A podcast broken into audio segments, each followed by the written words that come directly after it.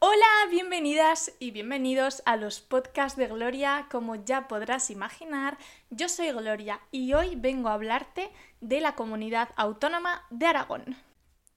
If you want to start learning Spanish or if you want to go further in the learning of this language, you can contact me through Instagram or Facebook on the link of the description of this video to know more about my private lessons.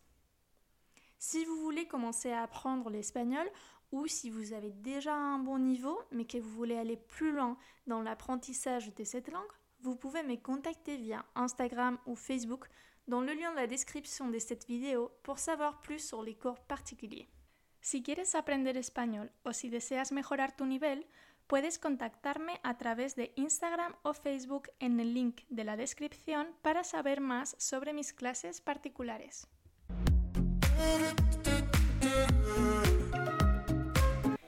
La comunidad autónoma de Aragón se encuentra en el noreste de la península ibérica, con las comunidades de Cataluña y Valencia a su derecha y Navarra, La Rioja, Castilla y León y Castilla-La Mancha a su izquierda.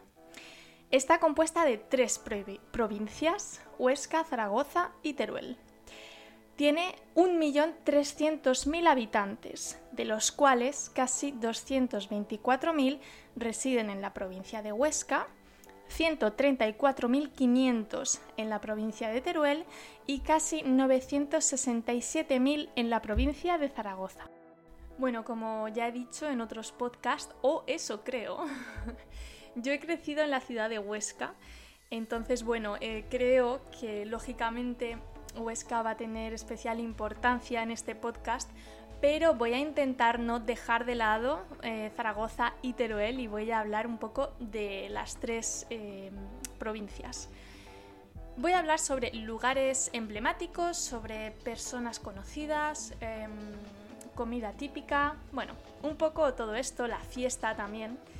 Así que vamos a comenzar con los lugares emblemáticos. En la provincia de Huesca solamente, para comenzar, solamente voy a hablar eh, de dos eh, lugares emblemáticos por cada provincia. Podría hablar mm, de cientos de lugares, pero bueno, sería un vídeo eterno. Entonces, eh, si queréis que especifique de cada provincia algo en concreto, prefiero que me lo digáis en los comentarios y así no alargo demasiado el vídeo. Bueno, empiezo. En la provincia de Huesca tenemos el castillo de Loarre. Este castillo data del siglo XI y bueno, es el castillo fortificado más antiguo de España y el castillo románico mejor conservado de toda Europa. Además ha salido en algunas películas, eh, en el Reino de los Cielos me parece, eh, en películas internacionales y bueno, es muy bonito, os lo recomiendo mucho. En segundo lugar, en la provincia de Huesca eh, está el Parque Nacional de Ordesa y Monteperdido. Es patrimonio mundial de la UNESCO y bueno, es, impresionante. Si podéis ir eh, a toda esta zona, no os podéis perder el, el Parque Nacional de Ordesa. En segundo lugar, en la provincia de Zaragoza, tenemos el Palacio de la Aljafería, que fue construido en la segunda mitad del siglo XI como palacio de recreo de los reyes musulmanes que gobernaban la taifa de Saracusta. Actualmente es la sede de las Cortes de Aragón. Igualmente, si vais a Zaragoza, es un sitio que tenéis que visitar. Y en segundo lugar tenemos el Monasterio de Piedra. Es un monumento histórico-artístico eh, artístico nacional y, bien de interés cultural en la categoría de monumento. El monasterio fue creado en el siglo XIII y el parque en el siglo XIV. Y bueno, es, es increíble. Luego en la provincia de Teruel tenemos el mausoleo de los amantes de Teruel. Los amantes de Teruel es una leyenda del siglo XIII y bueno, podéis encontrar la historia en internet, pero es algo así como eh, Romeo y Julieta en España, en Teruel. Esta leyenda inspiró además a muchísimos artistas, tanto en música, eh, arte, etc. y escritores. En 1555 se encontraron los restos de dos jóvenes enterrados juntos en la iglesia de San Pedro y en 1619 se encontró un documento fechado del siglo XIV que confirmaba la identidad de los cuerpos. Hoy en día las tumbas están en el mausoleo de los amantes de Teruel, anexo a la iglesia de San Pedro. Bueno, eh, Moon está en la habitación conmigo y está roncando, espero que no se oiga demasiado. En segundo lugar tenemos el arte rupestre en Teruel. En la provincia de Teruel hay más de 70 yacimientos de arte rupestre levantino, declarados Patrimonio de la Humanidad por la UNESCO. Y bueno, se tratan de expresiones artísticas que datan entre los años 6000 y 1500 a.C. En cuanto a la comida, pues igualmente no puedo hablar de toda la comida típica de cada sitio, así que lo voy a reducir mucho y voy a decir una comida típica por cada provincia. En la provincia de Huesca tenemos el empanadico, que es como una especie de empanada, pero dulce, o por lo menos suele ser dulce. La, mm, bueno, está hecho a base de calabaza, piñones, pasas, em, seguro que me dejo algo, azúcar. y está muy rico. Se come sobre todo en Navidades, en la época navideña. Luego en la provincia de Zaragoza, pero también en el resto de Aragón, es muy conocido este plato, es típico el plato de borrajas con patatas. La borraja es una verdura que es poco conocida en otras zonas de España, pero que en Aragón se come mucho. En la provincia de Teruel, los platos típicos, todos los que he encontrado, llevan carne. Quería intentar eh, buscar tres platos, eh, uno de cada provincia, que no tuvieran ni carne ni pescado, porque yo soy vegetariana y me gustaría compartir esto con vosotros, pero no he encontrado ninguno en Teruel que no tuviera o carne o, bueno, o pescado.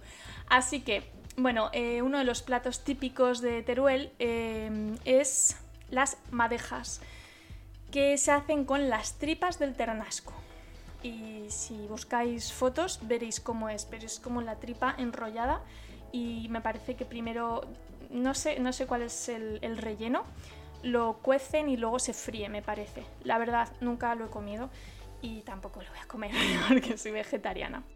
En cuanto a las fiestas, ya sabéis que en España nos encanta la fiesta y bueno, eh, no solo la fiesta de salir por la noche a una discoteca, sino más la fiesta de durante todo el día, ¿no? Eh, que dure todo el día y la noche.